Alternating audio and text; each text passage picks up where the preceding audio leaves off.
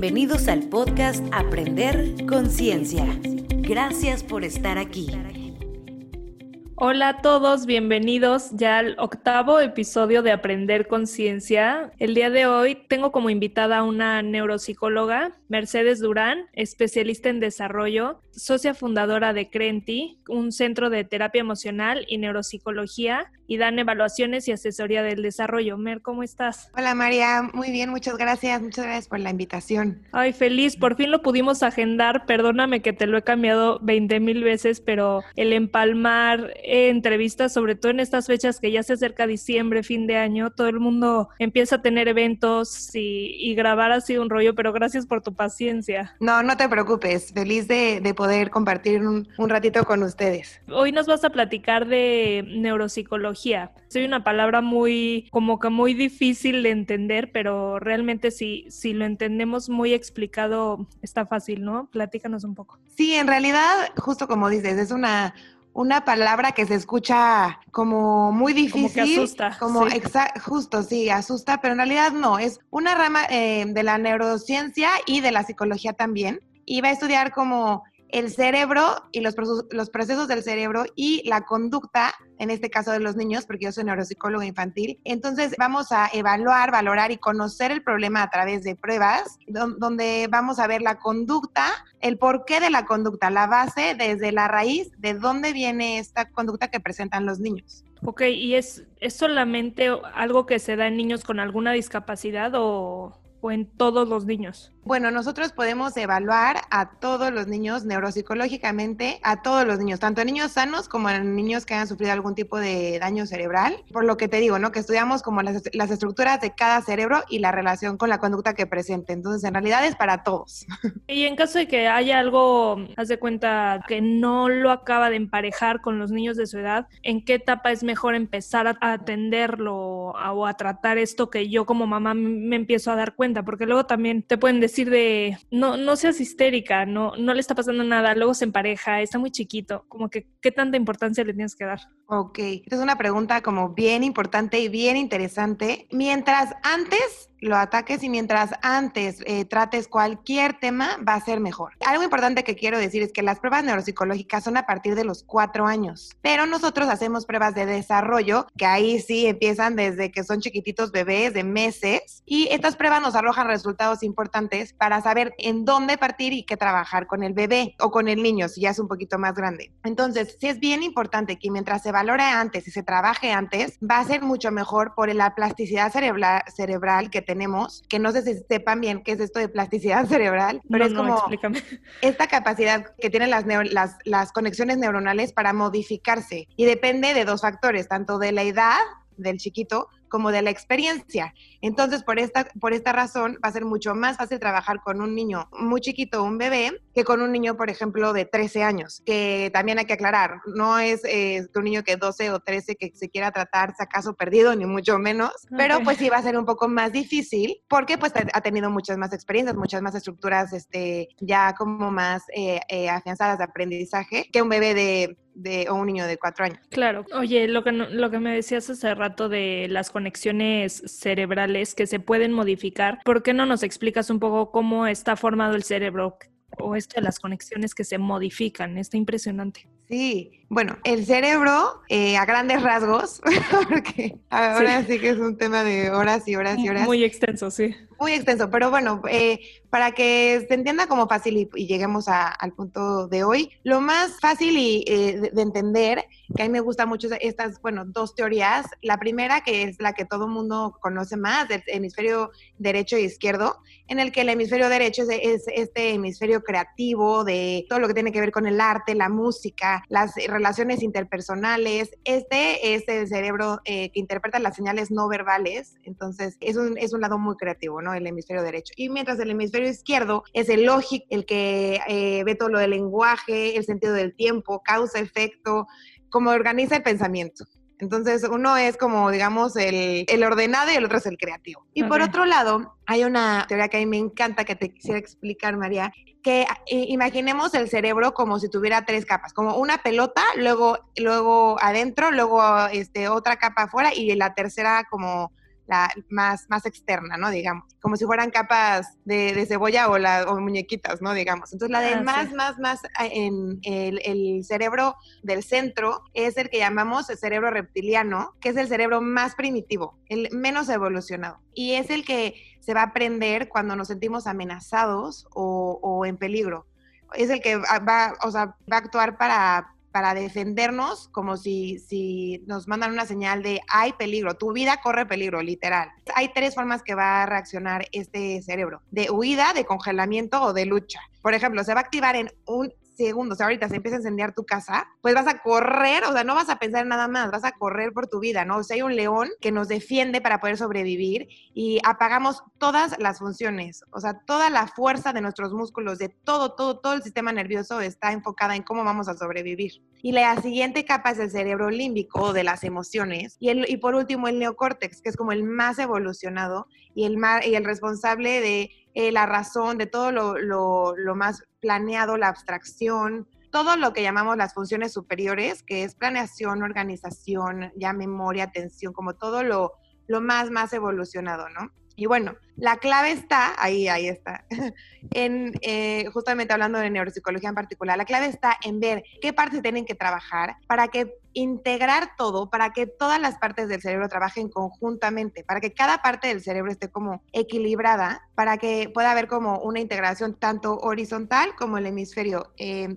izquierdo y derecho, como vertical, que es la parte superior del, cerebro, la más reflexiva, la más evolucionada de la corteza, eh, que trabaje con la parte instintiva del, del cerebro reptiliano que deseamos hace rato. Y, bueno, un cerebro integrado puede hacer muchísimas más cosas que un cerebro como desintegrado actuando cada una parte por su cuenta. No sé si me entendí un poco a grandes rasgos, María, lo que cómo funciona el cerebro. Sí, sí, sí, solamente explico, bueno, me surgió una duda ahorita que, que dijiste el cerebro que te pone alerta el reptiliano. En un niño de menos de tres años, que realmente no conoce lo que es peligro, no, por algo tocan el fuego y se queman o rompen algo y se cortan. ¿Cómo se activa esto si es un niño que está aprendiendo todo y no sabe qué es peligro? Ah, ok, no, no, esto es muy, muy, muy interesante. Todo va a ir de acuerdo a nuestra experiencia, pero justamente aquí lo que más, más, más tiene aprendido el, eh, eh, los niños con problemas sensoriales, motores, o sea, lo que sea, es el reptiliano. porque Haz de cuenta, sea un niño chiquito, ¿no? No sabe bien, esto lo iba a tocar un poquito más adelante, pero eh, no funciona bien en su sistema sensorial, por decirte algo, no sabe bien qué está percibiendo del mundo externo, como por ejemplo el sonido que escucha, igual y todo su sistema auditivo no está bien integrado, entonces escucha mucho más del ruido que está percibiendo, de lo que en realidad hay, por decirte algo. O eh, no tiene bien integrado lo perceptivo, que es dónde estoy, en mi cuerpo dónde está.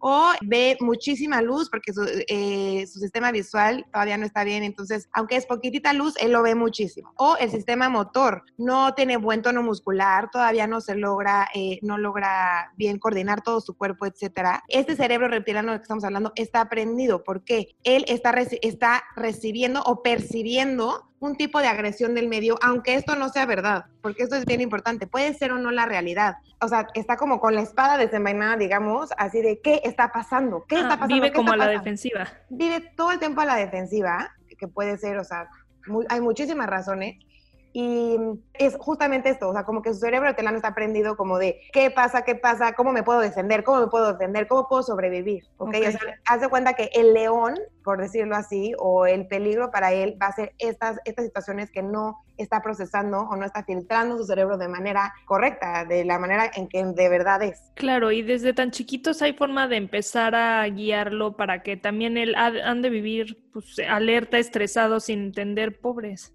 Sí, sí, justamente por eso eh, evaluamos para saber en dónde está como el problema para trabajarlo y que justamente se pueda relajar, o sea, que su cerebro le diga, no hay problema, o sea, todo está bien, no, no, no, no hay peligro, no pasa nada, que se relajen, que todos los, estos este, neurotransmisores de estrés y, de cortisol y todo esto se baje y entonces ya pueda procesarlo por el sistema límbico y de las emociones de, ok, esto que me está pasando se llama esto, cómo puedo llegar a un estado de calma y ya, poder, poder ahora sí continuar a relajar. Entonces, por eso precisamente hacemos las evaluaciones para ver dónde está la, o sea, que hay que trabajar y terapia para, para, para que se conozcan más, para que vivan más tranquilos, justamente. Claro. Oye, y platícame de Crenti. ¿Es, es un centro que tú fundaste? ¿Cómo, ¿O cómo nace? ¿Por qué, por qué se te ocurrió? Bueno, somos tres socias y las tres teníamos una visión de que queríamos abrir un centro desde la carrera, aunque no nos conocíamos ninguna de las tres, pero muy chistoso que teníamos la misma idea cada una por nuestra por su lado.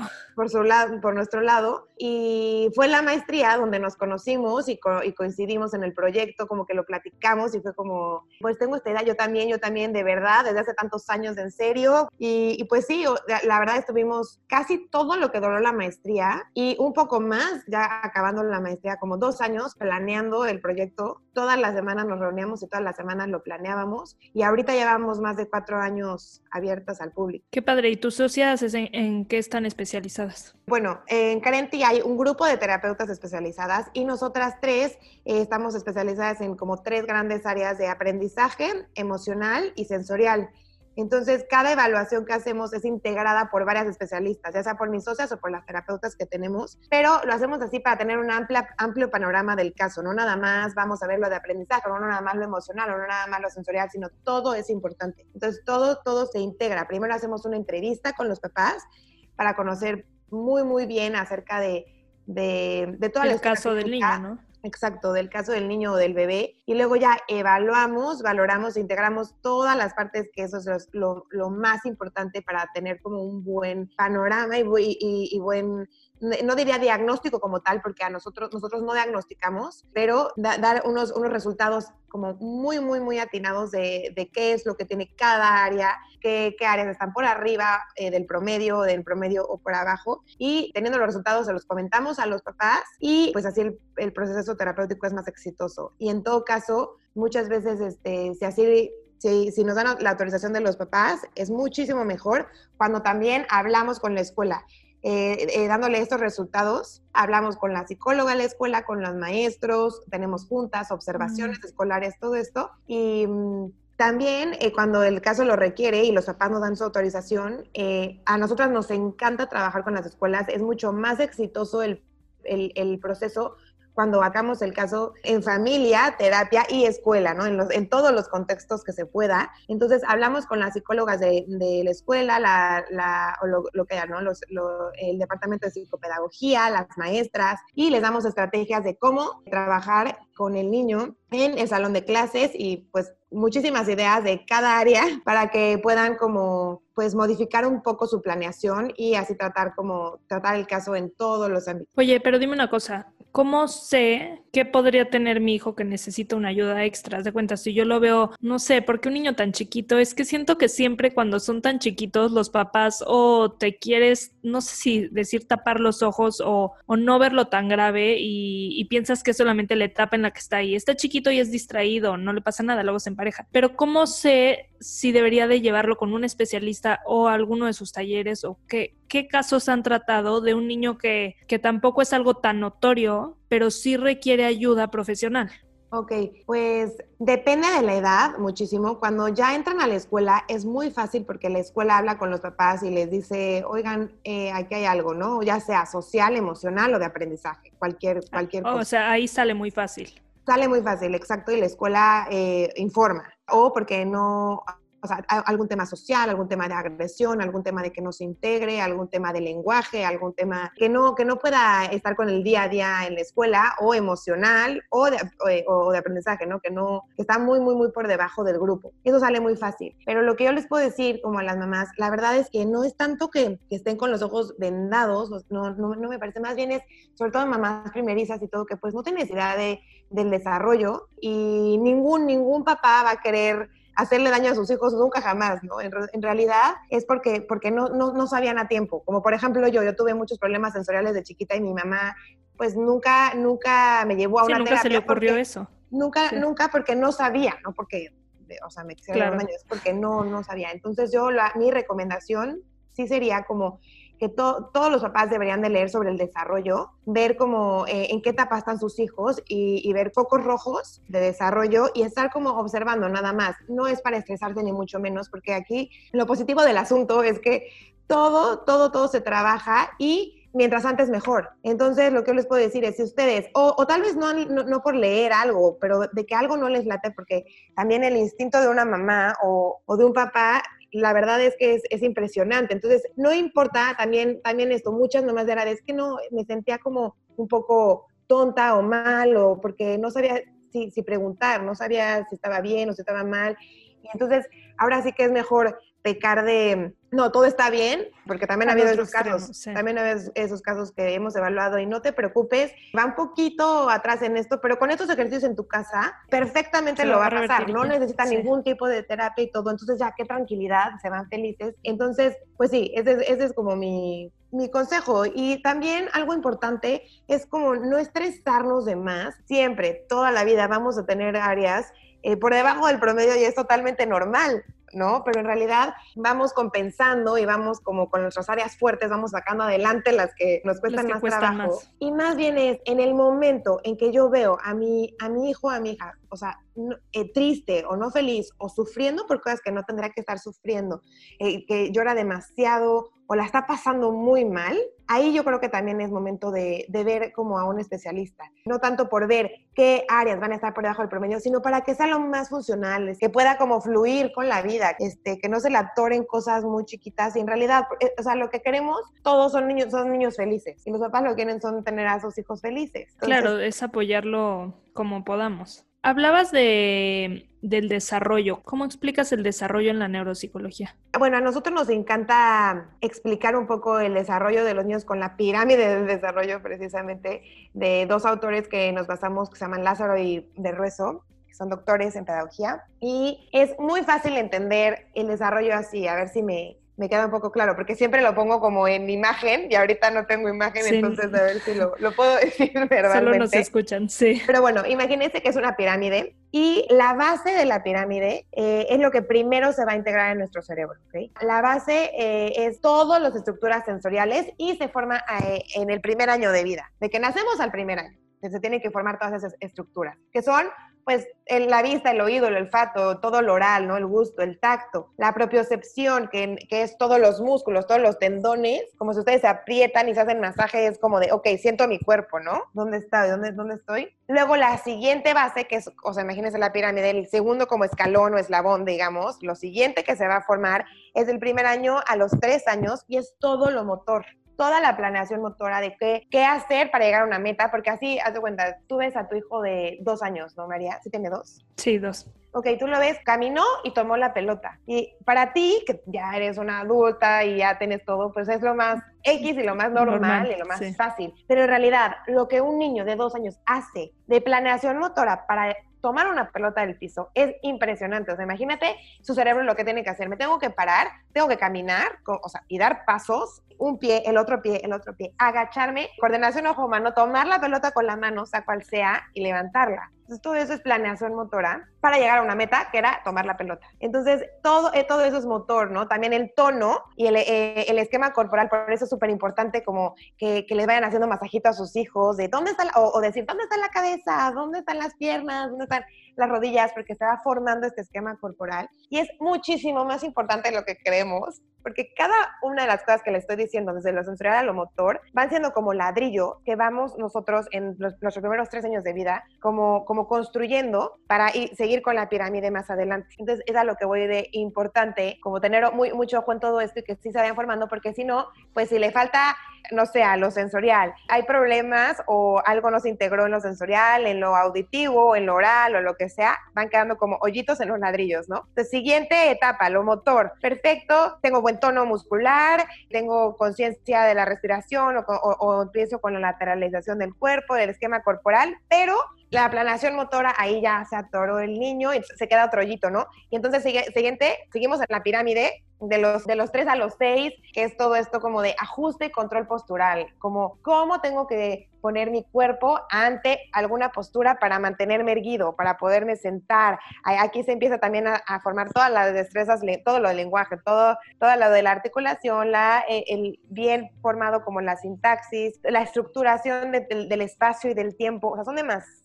cosas que de los 3 a los 6 se siguen formando, se siguen formando para llegar hasta funciones ejecutivas que ya a partir de los seis, ya son, ya es más, que ya son todo el aprendizaje académico, ¿no? La atención, la memoria, la este, motricidad fina ya muy, muy, muy, muy, o sea, muy detallada, todo esto, capacidad de inhibición motriz, es como, ok, no me voy a estar moviendo porque tengo que estar poniendo atención. Como por ejemplo, ahorita, si tú me estás escuchando, estás poniéndome atención y no estás moviendo tu cuerpo, pues estás inhibiendo lo motor para ponerme atención. Pero tú, para estar ahorita sentada, escuchándome y procesando todo lo que te estoy diciendo, ya tuviste que haber procesado todo, todo, todo, todo lo que te dije desde la base. ¿Por qué? Porque ahorita tú escuchas mi voz bien, no escuchas como si te estuviera gritando o puedes modular perfectamente la luz, sabes perfecto que estás sentada, sientes tu cuerpo, tienes tono, entonces puedes, pues, detener tu tronco, no estás inclinada, ¿no?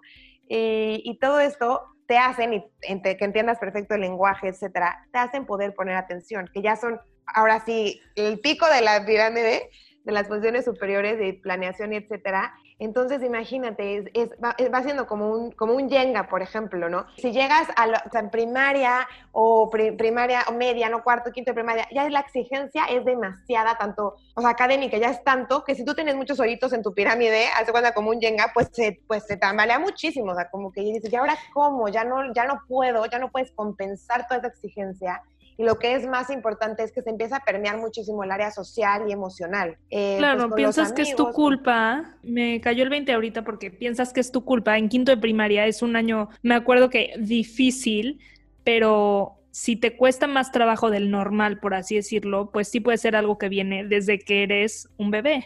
Exacto, exacto. Qué impresión. Y, y, que siempre compensaste, compensaste hasta que ya no puedes. Y lo que, pues a nosotras nos importa muchísimo, que era lo que te decía, es que ya a esas edades se, empiezan, se dan cuenta muchísimo de que, ¿sabes que Hago todo mi esfuerzo, hago todo mi esfuerzo y no no doy el ancho, no puedo. Y entonces, pues socialmente se sienten tontos y esto no tiene absolutamente nada que ver con la inteligencia, son, al contrario, son niños demasiado inteligentes para hacer todo eso, pero pues con ciertas habilidades no, no consolidadas. Y, lo más importante, lo emocional, ya empieza a afectar en su autoestima, en, su autoconocimiento, etc. Oye, qué risa ahorita, es que ahorita que me dijiste que empieza a afectar lo emocional y todas estas, o sea, un niño que le cuesta mucho trabajo ya a esas edades, a partir de 15 sexto de primaria, me acuerdo que mi esposo siempre me platica que él, el colegio le costó, pero la vida, siempre, primaria, secundaria, prepa, obviamente. Entonces, que le costaba muchísimo porque era el típico que perdía la mochila, se le olvidaba un zapato en el colegio, dejaba la tarea en su casa, ya sabes, el típico niño que vivía, siempre ha sido muy intenso, muy activo, entonces ahorita que me dijiste eso, claro que puede ser de, o sea, le pudo haber pasado por algo que le pasó desde chiquito, que no se trató a tiempo y entonces fue como creciendo la bola de nieve y entonces se vio afectado todo a lo largo de su vida, ¿no? Justo, y justamente por eso la importancia como de tratarlo mientras antes mejor, que era lo que, lo que te decía, como todo es, todo está interconectado, impresionante, entonces, eh, o sea, como te digo, como es como una bola de nieve, va mucho de la mano, ¿no? Si algo pasa, o sea, mientras más chiquito, pues hay menos escalones que tratar, por decirlo así. Y es mucho más fácil integrar, claro, es mucho más fácil integrar, no sé, para un niño de dos años, lo sensorial y un poquito lo motor, listo. Y así, pero un niño de dos años ya tenías que trabajarle muchísimo más, porque pues es como una bola de nieve y todo, como una cadenita, ¿no? Todo se va conectando y pues, sí. Oye, me dijiste que trabajan también lo emocional en Crenti. ¿Cómo lo trabajan? ¿Están los papás presentes o cómo funciona? Bueno, se trabaja principalmente mediante el arte y el juego. Entonces, y esto también es importante, trabajamos, hay terapias solamente emocionales mediante el juego y el arte, pero siempre, las terapias neuropsicológicas y de desarrollo siempre también le metemos lo emocional. Siempre las evaluaciones neuropsicológicas también evaluamos lo emocional, porque como te decía, es, es el eje. Y no nada más es, bueno, me cuesta trabajo leer o me cuesta trabajo poner atención o lo que sea, es como, ok, pero ¿cómo te sientes? ¿Quién eres? ¿Pero para qué eres bueno? También que todo este eh, autoconocimiento es bien importante. Entonces, lo primero que aprenden en tanto en lo emocional, bueno, en, en, las terapias emocionales y, las neuropsicológicas, es a tener seguridad y confianza trabajando el vínculo y el apego y también el autoconocimiento, que es lo que te contaba, ¿no? Saber sus propias fortalezas, cualidades, para que también digan, ok, me cuesta trabajo esto, pero soy buenísimo en esto. Y también está bien que sepan, ah, ok, ¿qué te cuesta trabajo? Ok, sí, es una realidad, que ellos te lo digan. Es bien importante. Y eh, en lo emocional trabajamos también mucho la autorregulación y tolerancia a la frustración después, como la capacidad de que puedan manejar los cambios o la flexibilidad de, de algún cambio, porque hay niños pues que les cuesta muchísimo justamente ahorita esto en en la pandemia era algo que trabajábamos bastante, gracias a Dios, desde antes. Entonces pudimos ver que trabajamos tanto la flexibilidad y la tolerancia ante los cambios, que cuando cambiamos así a online fue como, pues sí, esto, está pasando y como que dijimos, híjole, a ver si no, pues se van a, a, desregular muchísimo. Y sorprendentemente fue como, no, pues está pasando esto. Hicimos dibujos y explicamos y cuentos y muchísimas cosas de lo que estaba pasando, de lo que sentíamos, pues sí, si tenían miedo, pues está bien tener miedo, si tenían incertidumbre, pues sí, yo también les decía eh, a mí lo que me estaba pasando, porque eso también es bien importante, reflejar a los niños también nuestras emociones como adultos. Es como, no, ¿sabes qué? A mí también me, da, me, dio miedo, o a mí, yo tampoco sé bien cómo es esto del Zoom, pero lo vamos a lograr juntos, como también ponerte en una estación, ¿no? Como, sí, está bien tener miedo, pero ¿cómo vas a, cómo vas a superarlo? ¿O, o qué vas a hacer ante eso?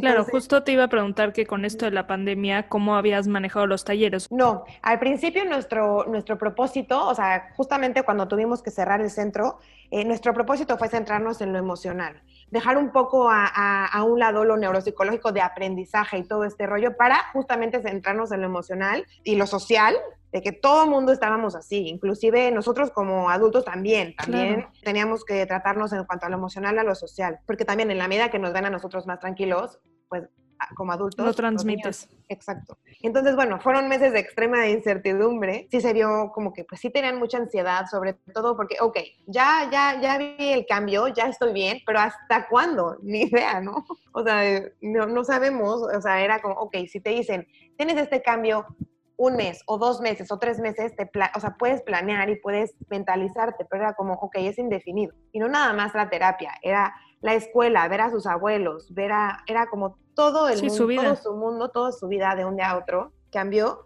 entonces, pues lo más importante fue centrarnos en lo emocional y que tuvieran como esta misma rutina de terapia eh, los martes de tal a tal hora y hacer un calendario con ellos y que supieran que eso lo tenían seguro y hacer un calendario como qué es lo que sí tenían seguro aunque fuera online, ¿no? La escuela y la terapia. Que supieran que pasara lo que pasara, pues ahí íbamos a estar nosotros. Y pues también eh, fue un gran trabajo y compromiso por parte de los, de los papás, porque nos ayudaron a tener como el ambiente adecuado, los materiales. Les mandamos una caja con material a cada niño, igual, para trabajar de manera conjunta. Entonces le decíamos al niño, saca esto, entonces lo que veían en la pantalla que yo sacaba de mi caja, ellos también lo sacaban de su caja. Ay, qué padre. Y me ponía de acuerdo con los papás, también todas las terapeutas, nos poníamos de acuerdo con los papás de, ok, ahora le van a meter a la caja esto y esto. Y mandábamos foto para que el niño abriera la caja y como sorpresa, ajá, como sorpresa era lo mismo. Entonces la verdad que, o sea, que también tuvimos muchísimo apoyo con los papás. Y ahora ya las sesiones regresaron a ser presenciales. Hay, hay papás que dicen, prefiero que sigamos online y está perfecto,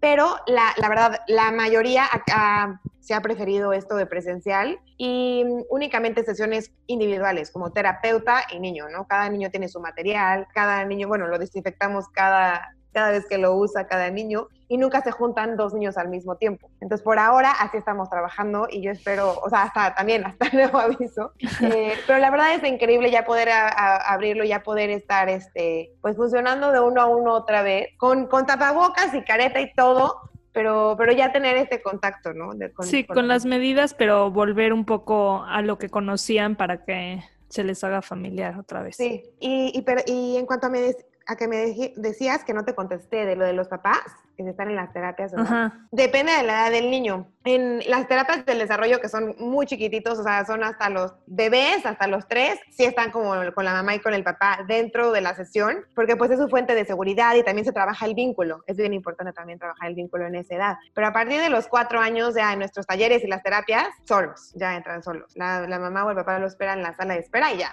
trabajamos con ellos solitos. Ok, ok. Oye, algo que te quería contar es que me he dado cuenta, bueno, solo tengo un hijo ahorita, ya que nazca mi segundo, no sé cómo va a funcionar, pero siento que con el primero, desde que estaba embarazada, como que me obsesioné justo con esto del desarrollo y de conocer cómo funciona bueno, por supuesto un bebé desde el día que llegaba del hospital. Yo decía, ¿qué voy a hacer con esta persona? Entonces me puse a leer muchísimo de cómo hacerles un horario y qué necesita un bebé y cómo estructurarle su día para que no sea un caos mi vida, porque soy muy estructurada, entonces yo quería tener todo planeado y según yo iba a poder planear la vida de mi bebé todo el día. Por supuesto que no, pero, pero eh, algo que me ha pasado ya ahorita que es más grande, acaba de cumplir dos años, me he dado cuenta como inconscientemente, como que les vas poniendo etiquetas a los niños, pero ¿cómo les puede afectar eso? Pero justamente, bueno, primero que nada, seguro, o sea, vas a meter la pata y todo mundo y te digo, ¿no? O sea, no hay persona perfecta, no hay mamá perfecta,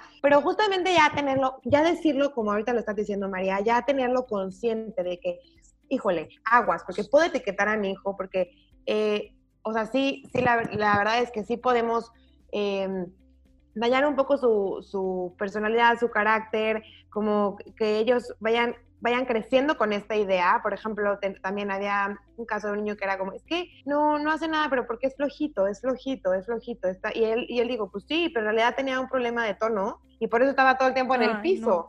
pero no era que tuviera, no era que tuviera sueño ni nada, era como teníamos que trabajar justamente toda la fuerza, coordinación, tono muscular, todo esto. Y, no, o sea, no hay niños flojos, ¿no? Tampoco. Entonces, sí tener mucho cuidado de no etiquetar o el típico de, ay, ya, es que tiene muy mal carácter, es una enojona, siempre es así, no sé qué, pero bueno, igual y justamente tiene un problema sensorial que no está puede modular lo que está pasando en su entorno. Y entonces van a ser niños, pues obviamente, más sensibles, o sea, más, más enojones, no que se puedan enojar más fácil, explotar o más retraídos. Claro, es normal, porque imagínate, es lo que decíamos, es como si el medio te estuviera todo el tiempo atacando, tú vas a reaccionar. Te sientes a la defensiva, sí. Claro, y no es que seas, eh, ay, es que este niño es un enojón. Pues no, igual y justamente tiene algo sensorial que hay que trabajar. Entonces, sí es como muy importante no etiquetar a los niños, solamente describir su conducta. No, eres un flojo, pero haz de cuenta, oye, estás cansado, te veo, te veo que estás en el piso. Oye, veo que eh, lo que sea te hizo enojar mucho, pero no, no eres un enojón. Eres como, ok, vi, vi, que esta situación te hizo enojar mucho. ¿Qué podemos hacer? ¿Cómo lo podemos arreglar? Te puedes ir un ratito a tu cuarto y porque enojarse también está bien, porque también muchas veces las emociones es como de no, no, no, no, no, no, no, no te enojes, no, llores, no llores. Eso es impresionante. Toma, toma una, una, una Nunca llores, nunca estés triste, nunca. exacto, no te enojes. ¿Sabes qué? No, no, no, no, no, ya, denle lo que quiera porque me va a hacer un berrinche. Todo esto, ¿no? sí. pues no siente las emociones, es como, está bien estar triste, está bien eh, tener miedo, está bien estar enojado, pero ¿qué hacer con eso? Tampoco por, se vale patear o escupir o gritar o lo que sea cuando estás... Claro, si los enseñas a, a controlar sus emociones, que es un poco también de lo que hablabas, la autorregulación, que ya tuve una entrevista de esto, eh, salió la semana pasada, los niños van aprendiendo a conocerse y a que está bien, lo que sientan está bien, como que enseñarles a eso. Claro, entonces... Que luego hasta a ti como adulto te cuesta trabajo, ¿no? Como que aceptar de, es que ¿por qué quiero llorar? ¡Qué horror! Y no quieres que te vean llorar, no sé.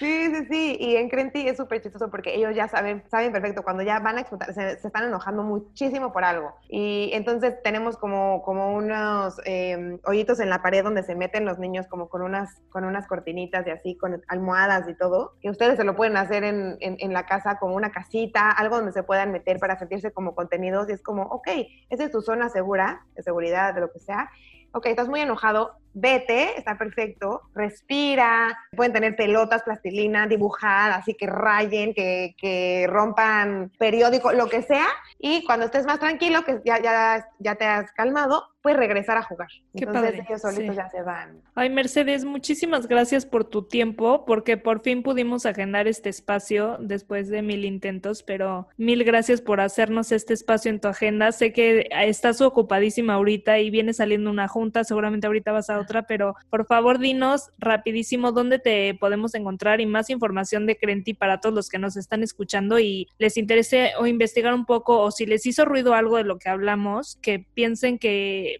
pudieran apoyar a sus hijos de cierta forma, ¿dónde te encontramos? Pueden mandar este un mensajito por Instagram y el Instagram es arroba crentineuro. Crenti es CR3NTI. O sea, la ah, E con el número 3. 3. Okay. Exacto. Entonces es como arroba crentineuro o en Facebook Crenti, también el, también el CR3NTI. Crenti Neuropsicología y Estimulación a Tiempo o en nuestra página de internet www.crenti.com. Y ahí vienen nuestros teléfonos, eh, celular, WhatsApp, todo. ¿Dónde está su centro de terapia? Sí, Estamos en Santa Fe, como a, como a la vuelta del Ibero, en prolongación Paseo de la Reforma, en la misma calle del Hospital Vité. Es prolongación Paseo de la Reforma 627, interior 604. Ok, perfecto. Pues ahí, ahí están sus redes sociales. De todas formas, yo lo voy a dejar en nuestra cuenta de Instagram. Muchísimas gracias por habernos acompañado hoy en esta entrevista. Ojalá les haya gustado y les haya servido sobre todo. Si tienen cualquier duda, comentario o tienen algún tema del que quisieran que habláramos en este espacio y que trajera algún especialista, contáctenme por Instagram. Estoy como aprender.conciencia.